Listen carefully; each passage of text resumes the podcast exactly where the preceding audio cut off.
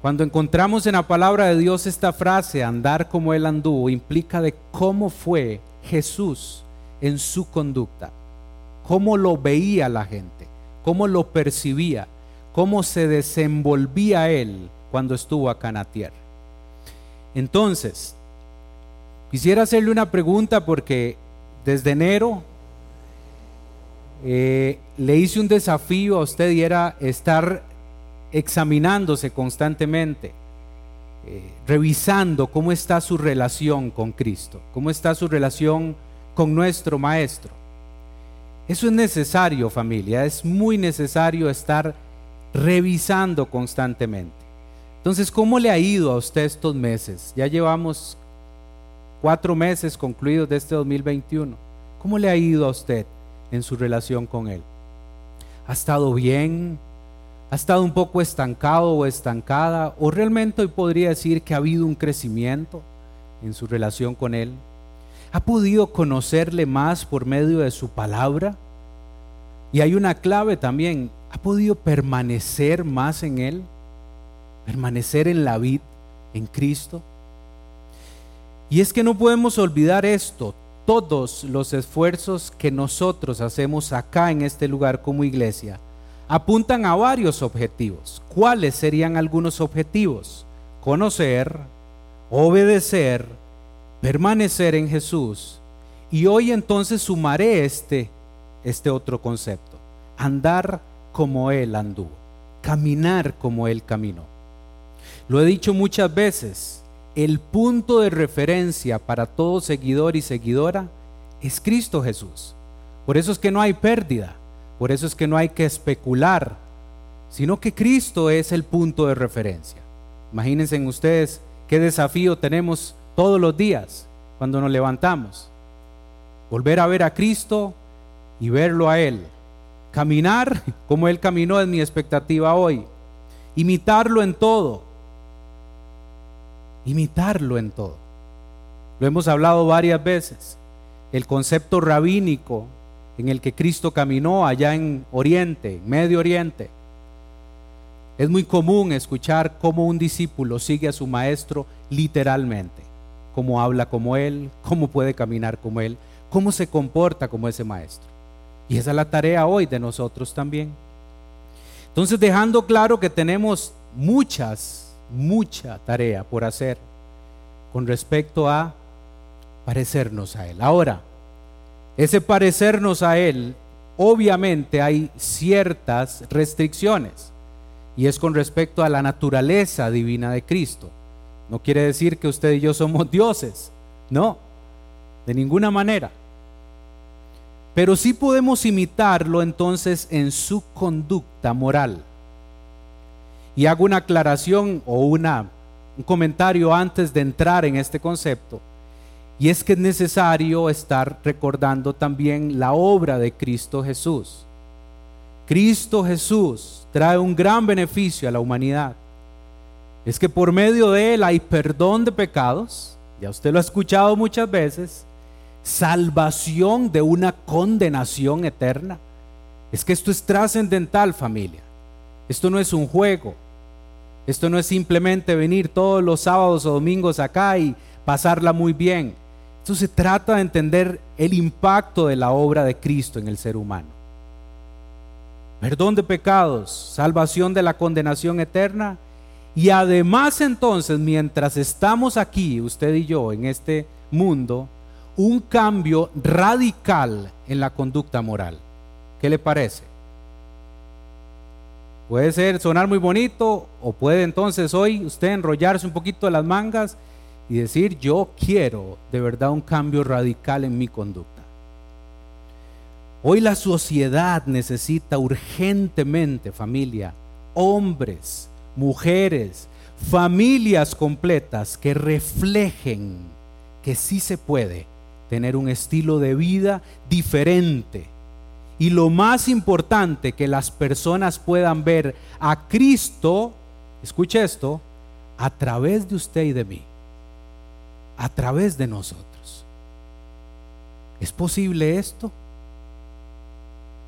Que otros vean a Cristo a través de nosotros. ¿Se puede lograr esto?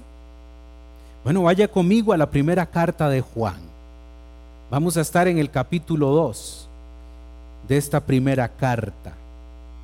Primera de Juan, capítulo 2, versos 3 al 6.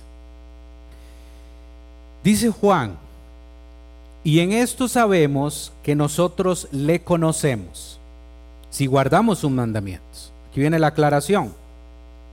El que dice yo le conozco y no guarda sus mandamientos, el tal es mentiroso y la verdad no está en él.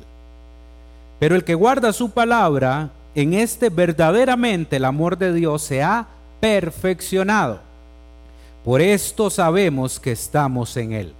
Y el verso 6 entonces es clave para la enseñanza de esta tarde.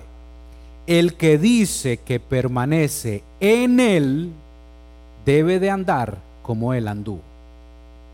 El que dice que permanece en Cristo debe andar como él anduvo, debe caminar como él caminó.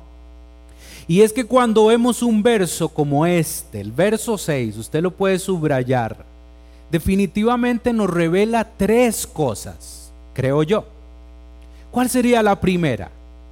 Primera podríamos decir, o nos hemos engañado muchas veces pensando que nuestra vida como seguidores de Jesús permanece siempre en Él.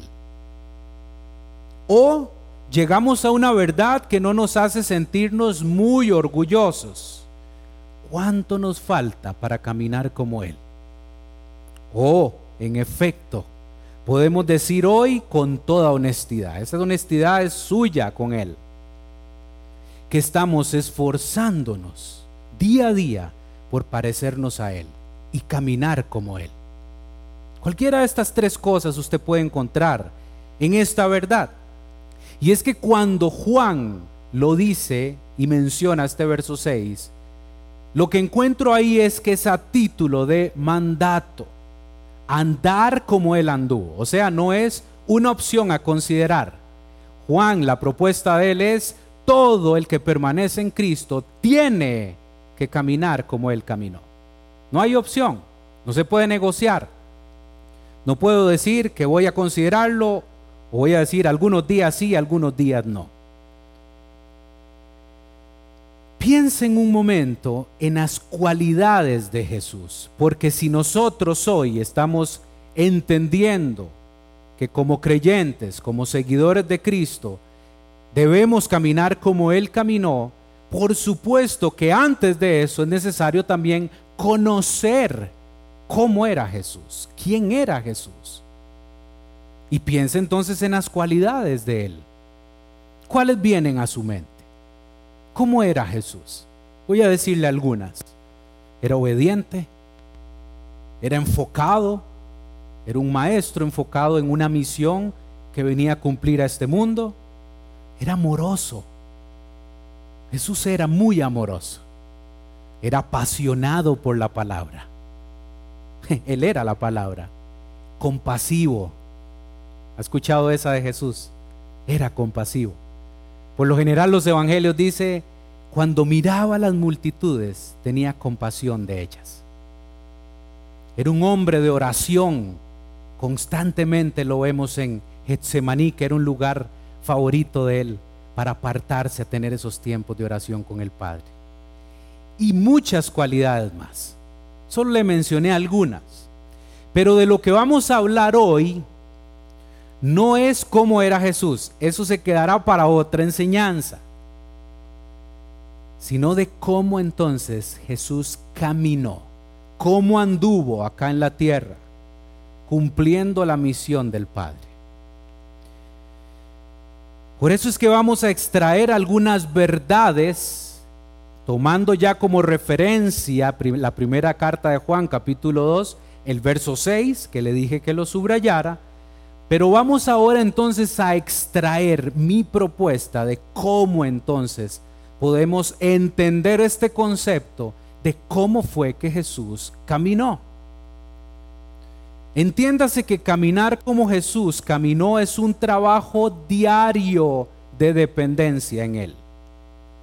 Eso no se logra si no hay dependencia en Cristo. Le costará más, por supuesto. Pero entonces con la conciencia de tomar decisiones constantemente y hacer ajustes de nuestra vida. Entonces quisiera que inclusive escuche esta frase, que sería mi propuesta antes de ir a extraer esos conceptos. Para caminar como Él caminó, es necesario comenzar por donde Él comenzó y hacer en el orden que Él lo hizo, lo que Él hizo. Vean qué pequeño trabalenguas le dije. Para caminar como Él caminó es necesario comenzar por donde Él comenzó y hacer en el orden que Él hizo lo que Él hizo. No se me asuste, ya vamos a verlo entonces. Vaya Filipenses también al capítulo 2 y vamos entonces a extraer estos conceptos. Filipenses 2, versículos 5 al 8. Este es Pablo, el apóstol Pablo es el que está escribiendo a los filipenses. Y empieza el verso 5 diciendo, haya pues en vosotros este sentir que hubo también en Cristo Jesús, el cual siendo en forma de Dios, no estimó el ser igual a Dios como cosa que aferrarse, sino que se despojó a sí mismo, tomando forma de siervo, hecho semejante a los hombres, y estando en la condición de hombre, se humilló a sí mismo, haciéndose obediente hasta la muerte y muerte de cruz. Vamos a ir entonces como le digo, extrayendo estos conceptos. Pablo presenta y Reina Valera el concepto en el verso 5 o la palabra, haya pues en ustedes ese sentir. Escuche qué, qué importante esta palabra, sentir. De hecho, la nueva versión internacional, en lugar de sentir, utiliza actitud. Que la actitud de ustedes. Entonces, pero vamos a quedarnos con cualquiera de los dos. Cuando usted lee sentir, es sinónimo de actitud. Esto quiere decir que entonces debemos pensar de la manera que Jesús pensó. Escuche eso. Escuche eso. La propuesta de Pablo es ustedes tienen que pensar como Cristo pensó o la actitud de ustedes en el día a día debe ser como la actitud de Cristo. Y sabe una cosa, podríamos terminar el mensaje ya y irnos altamente desafiados a empezar a entender el concepto de cómo puedo yo tener la actitud de Cristo. Juan manda a la iglesia a valorar el carácter de Cristo como modelo. No se olvide de eso. Cristo es el modelo. Cristo es la referencia. No hay pérdida. Vuélvalo a ver a Él. Si usted se está medio perdiendo un poquito, vuelva a ver a Cristo. No hay pérdida. Recuerde que hoy estamos hablando de algo que se llama conducta. ¿Cuál es la conducta del cristiano? ¿Cómo debe desenvolverse el cristiano en, el día a día?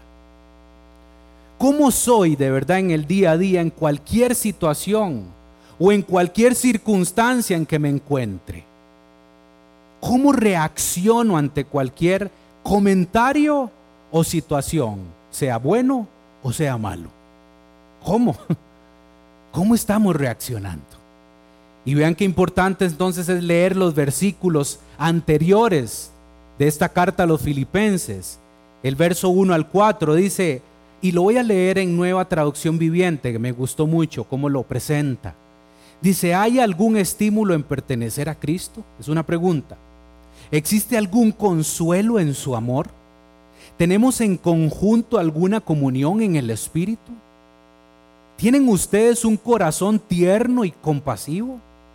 Entonces háganme verdaderamente feliz poniéndose de acuerdo de todo corazón entre ustedes, amándose unos a otros y trabajando juntos con un mismo pensamiento y un mismo propósito. No sean egoístas. No traten de impresionar a nadie. Sean humildes. Es decir, considerando a los demás como mejores que ustedes.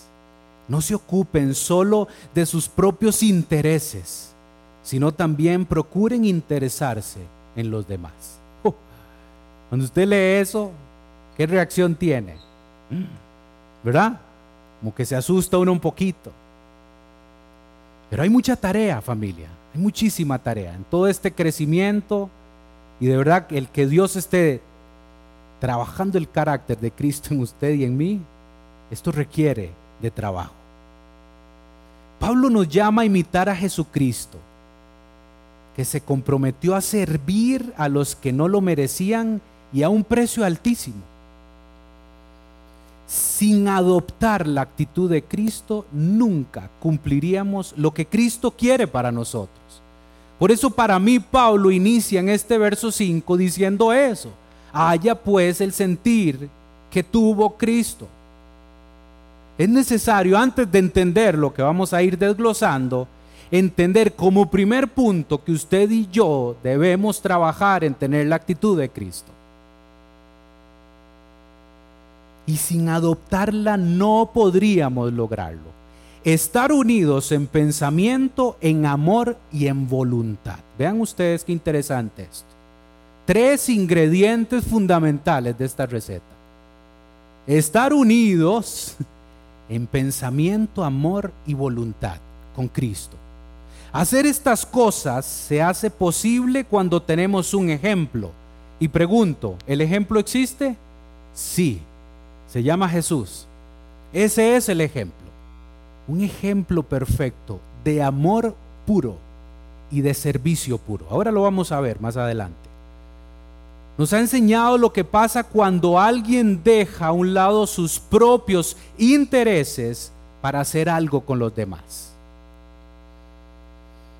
Aún con su ejemplo siempre ante nosotros, nunca lo haremos perfectamente. Eso sí hay que hacer la aclaración. Por más de que usted y yo leamos y leamos esta enseñanza y seamos conscientes de poner en práctica estos conceptos, la mala noticia que le tengo es que no lo lograremos de una manera perfecta. Pero lo que quiere decir esto es que usted y yo cada día debemos ser mejores que ayer en nuestra relación con Jesús. Tiene que haber una congruencia con la vida de Cristo. Que, nuestras actitudes concuerden con las de Él. Entonces, tomando esta, esta lectura de Filipenses, cuando Pablo entonces empieza a explicar en el versículo 6 todo este esta secuencia o este orden. Esa es mi propuesta hoy. Vamos a ir viendo el orden. Lo primero que vamos a tomar como el punto uno de este orden es que Jesús no se aferró a ser Dios. Escuche eso. Jesús no se aferró a ser Dios nosotros vivimos muy aferrados. Permítame explicarle. Otra vez leamos el 6. Dice, el cual siendo en forma de Dios, no estimó el ser igual a Dios como cosa a que aferrarse. Nosotros vivimos aferrados a cosas, a personas, a hábitos, circunstancias, condiciones, seguridades, amigos, a derechos que creemos tener. Vivimos aferrados a las apariencias, a posiciones, a salarios, a títulos, a comodidades. ¿Saben una cosa? Hace tres semanas me robaron el carro. ¿Y saben qué aprendí de todo esto? Que muchas veces estamos cómodos estamos muy cómodos. Y si algo me ha mostrado Dios es que me ha incomodado. El ahora tener que caminar a esperar el bus y montarme al bus o venirme en bicicleta o venirme en moto, eso me movió mi comodidad. A veces vivimos aferrados a algunas comodidades, pero todo esto nos impiden, nos imposibilitan a caminar como Él caminó. Para caminar como Cristo es necesario despegarnos de todas estas cosas. ¿Escuchó eso? Estas cosas lamentablemente nos hacen esclavos de ellas. Cristo no se aferró, escuchó eso bien y lo leyó. Cristo no se aferró a los privilegios de ser Dios. Piense un momento, Cristo tenía todo en el cielo, todo. Él es Dios, estaba en su trono, tenía muchas multitudes de ángeles adorándole constantemente. Tenía una perfecta, perfecta forma de ser. Él es Dios. Y Él no se aferró a esos privilegios de ser Dios. El punto dos es que Jesús se despojó para convertirse en un siervo. Y voy a explicarme en este concepto también. La frase se despojó ha suscitado mucho debate, ¿sabía eso? Los teólogos se preguntan de qué es que se despojó Cristo o de qué se vació. Hay algunas versiones que dicen que Cristo se vació. Ahora, con seguridad podemos decir que no se desvistió de la deidad y de los atributos, jamás. Él siguió con la deidad y los atributos como Dios. Al verbo despojó, cuando encontramos este verbo acá, despojó, lo acompañan dos declaraciones según lo que Pablo escribe. En primer lugar, tomando forma de siervo, es lo que dice, ¿verdad? Se despojó tomando forma de siervo. Indica que Dios Hijo se convirtió en un esclavo. Escuche eso muy bien. En un esclavo. Forma de siervo, cuando lee usted ese concepto, indican el verdadero servicio. Para ser verdaderos servidores, lo primero que tenemos que tener claro usted y yo es que debemos tener una actitud de siervos. Vean que hay una diferencia entre servir y servir con una actitud de siervo. Servir es muy fácil. Mover sillas, acomodar mesas, llevar al vecino, Ayer el vecino del frente me llamó en un momento, yo estaba ahí también cómodo, estudiando un poquito, y me llama y me dice, vecino, necesito por favor, si me puede llevar, mi mamá chocó el carro, atropelló un muchacho en la moto y está sumamente asustada, mi mamá es hipertensa. Yo pude haber hecho ese servicio perfectamente, llevarlo y traerlo, pero yo tuve que tomar una decisión de despojarme de lo que estaba haciendo en ese momento que yo consideraba que era un beneficio para mí. Lo tomé con una actitud de siervo. Por eso es que estoy tratando de enlazarlo. Vean, lo interesante de Dios cuando uno está preparando un mensaje es que Dios le habla a uno primero. Y Dios le demanda a uno primero que lo que va a decir aquí sea congruente. Y eso me da miedo a veces. No crea, me da miedo, muchísimo. En segundo lugar, el verbo despojó, hecho semejante a los hombres, dice el otro concepto, explica tanto el que se despojara como el que se hiciera siervo. Se despojó para hacerse siervo. Entonces, para que Cristo se despojara, primero no se aferró. Le dije antes que esto es un orden. Lo primero que Cristo hizo es que no se aferró al ser igual a Dios. Eso, el lograr no aferrarse, logró que se pudiera despojar. De igual manera para nosotros, caminar como Él caminó, debemos hacer exactamente lo mismo. En el momento que dejamos de aferrarnos a algo, podemos lograr despojar. Espero que esté conmigo. En el momento que dejamos de aferrarnos a algo, podemos lograr despojarnos. En el momento que Dios me enseñó a mí, a Michael, a no aferrarme a lo material. Ayer hablaba con un amigo que íbamos a Heredia. Yo le decía, a mí Dios hace algún tiempo me quitó el aferrarme a lo material, porque yo era un hombre aferrado a lo material. Yo pensaba que la vida exitosa era el que tenía más. Dios ha venido trabajando conmigo, hace algún tiempo en ese sentido. Por eso es que cuando el carro me lo roban, yo no estaba aferrado a ese carro. Por eso yo logré despojarme de él. Y mucha gente viene y me dice, ya averiguó, ya preguntó, ya, ¿qué le han dicho? Ya me despojé. Ya me despojé. Para eso hay bici, para eso hay moto, ya. Están conmigo.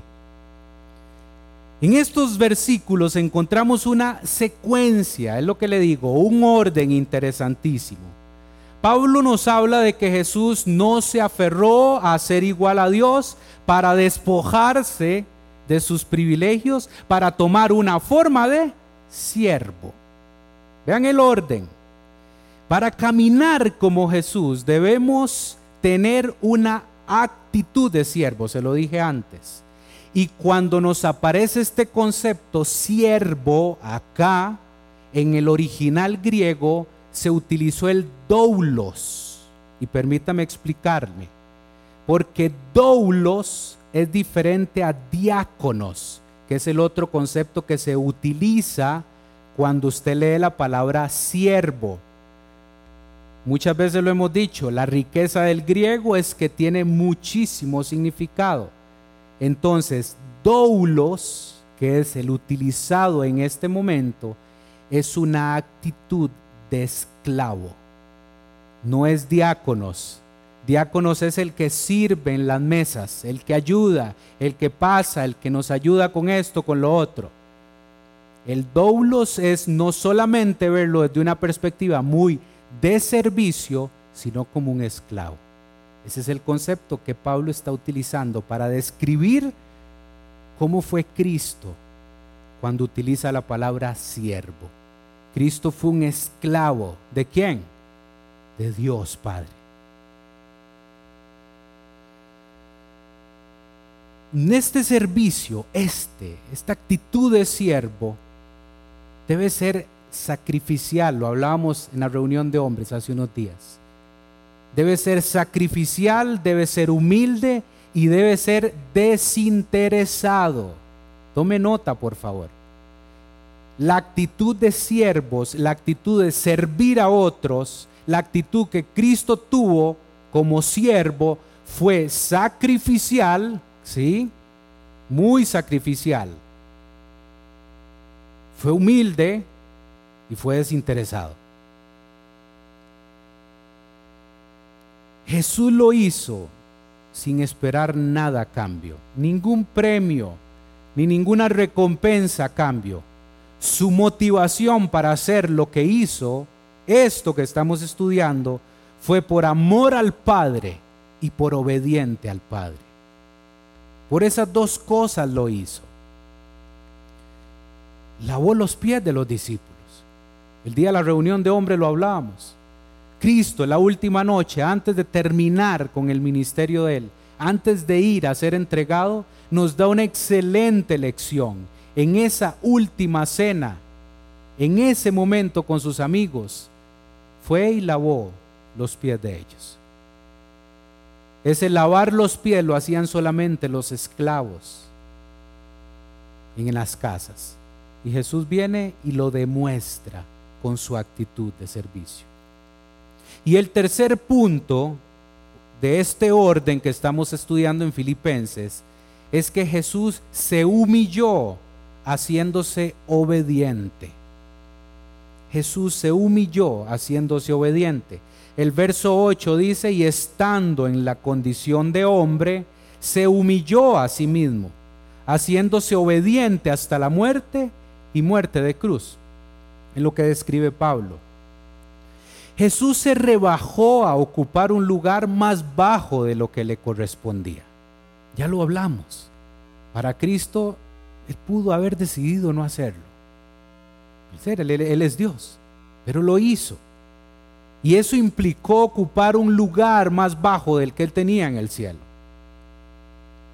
La humillación, escucha esto familia, la humillación es el efecto de la actitud de servicio. La humillación es el efecto de la actitud de servicio. Cuando camino como Él caminó, entiendo que mi vida requiere de una humillación constante.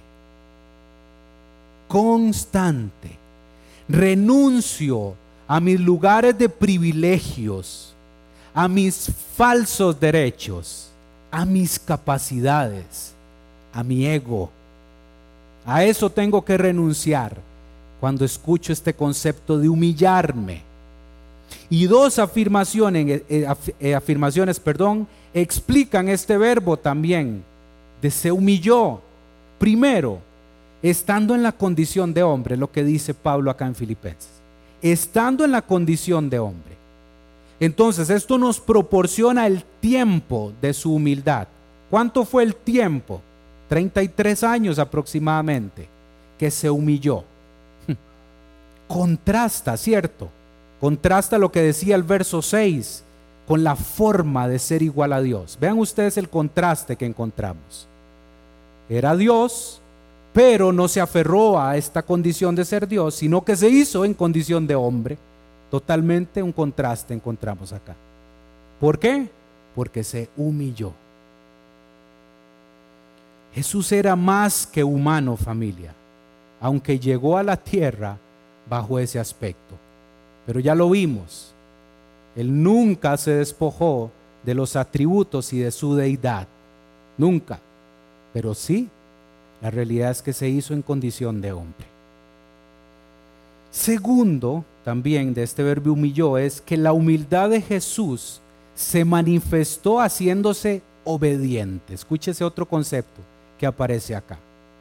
Los siervos o los esclavos o sea, los doulos que le decía antes, obedecen. Y punto. obedecen. Jesús obedeció a Dios hasta el punto de morir en una cruz. Y voy concluyendo. Andar como Él anduvo, caminar como Él caminó, requiere de generar una convicción sobrenatural. ¿Con qué le quiero decir con esto? Que usted y yo no podemos caminar como Cristo caminó si no hay una intervención sobrenatural de parte del Espíritu Santo. Lo que nos corresponde a usted y a mí es dependencia, permanencia, decisiones trascendentales. La obra la hace Él, pero yo dejo que la obra ocurra en mí. Jesús nos modela un orden perfecto desde su plan inicial, que es lo que vemos en la propuesta de Pablo en Filipenses. No se aferró estimando su igualdad a Dios Padre, despojándose a sí mismo, convirtiéndose en un siervo o esclavo, humillándose a sí mismo y haciéndose obediente hasta la muerte. ¿Escuchó el orden? ¿Ya tiene los conceptos claros? Veámoslo a la inversa para que vean qué interesante también lo que Pablo nos presenta. Ya vimos el primer orden, vamos a darle vuelta. Jesús se murió siendo obediente, por su humillación como la de un siervo que se despojó de su igualdad con Dios porque no se aferró a esta. Vean ustedes que en las dos partes encontramos muchísima riqueza que hoy nos desafían a caminar como Él caminó. Jesús murió siendo obediente. Cualquier forma en que veamos el ejemplo este de Filipenses, nos confirma que para caminar como Él caminó debemos saber todas estas o tomar estas actitudes para nosotros. Los primeros discípulos, y ya lo hemos hablado en otras ocasiones, eran muy fáciles de identificar porque entendieron esta verdad. Pablo es un muy excelente ejemplo. Si usted quiere encontrar todos estos conceptos en alguien, en algún personaje bíblico, Pablo es el ejemplo perfecto. Hoy en este siglo XXI, nuestra tarea y nuestra responsabilidad es caminar como Cristo. Que otras personas nos vean y crean en el Jesús que usted y yo tratamos de imitar todos los días. Que seamos fáciles de percibir. Que otros vean a Cristo a través de nosotros. Modelando conductas morales que nos diferencien de lo que trata de imponer hoy la sociedad. La sociedad viene con una propuesta muy diferente a la que encontramos en la palabra. Y termino diciendo que usted y yo debemos tener la actitud de Cristo. Debemos tener el sentir de Cristo. No aferrándonos para podernos despojar de lo que le decía antes, todas las cosas que hoy en las que hoy nos aferramos, usted y yo hoy tenemos que tomar una decisión. Si queremos llegar a la obediencia de Cristo, es necesario no aferrarnos, despojarnos, tomando actitudes de siervos, de esclavos a Cristo. Esa es la buena noticia que le tengo. No es esclavos del mundo, es esclavos de Él, humillándonos constantemente para llegar a la obediencia. Cristo es el modelo perfecto, amén. Entonces, si usted hoy, con todo esto que escuchó, siente que de verdad le falta camino, tome la decisión hoy. Como decía Oscar antes, no sabemos qué va a pasar ahorita. Hoy solamente sabemos que es una semana lo que vuelven a cerrar el templo. Pero usted y yo no necesitamos necesariamente de tener esta reunión para caminar como Cristo caminó. Porque la decisión es personal. Es allá afuera, es en la casa, es en el trabajo. Que la gente pueda olernos a Cristo. Que tengamos una fragancia a Cristo. Que digan estos verdaderamente son cristianos. Ojalá que su ejemplo no sea lo contrario. Ojalá que otros no estén diciendo hoy, no veo a Cristo en esta persona. Si usted no ha tomado esa decisión, hágalo hoy. No lo posponga más. Yo he sido muy insistente con esto. Permanezca en Cristo, dependa de Él. Y Él va a hacer la obra. Amén.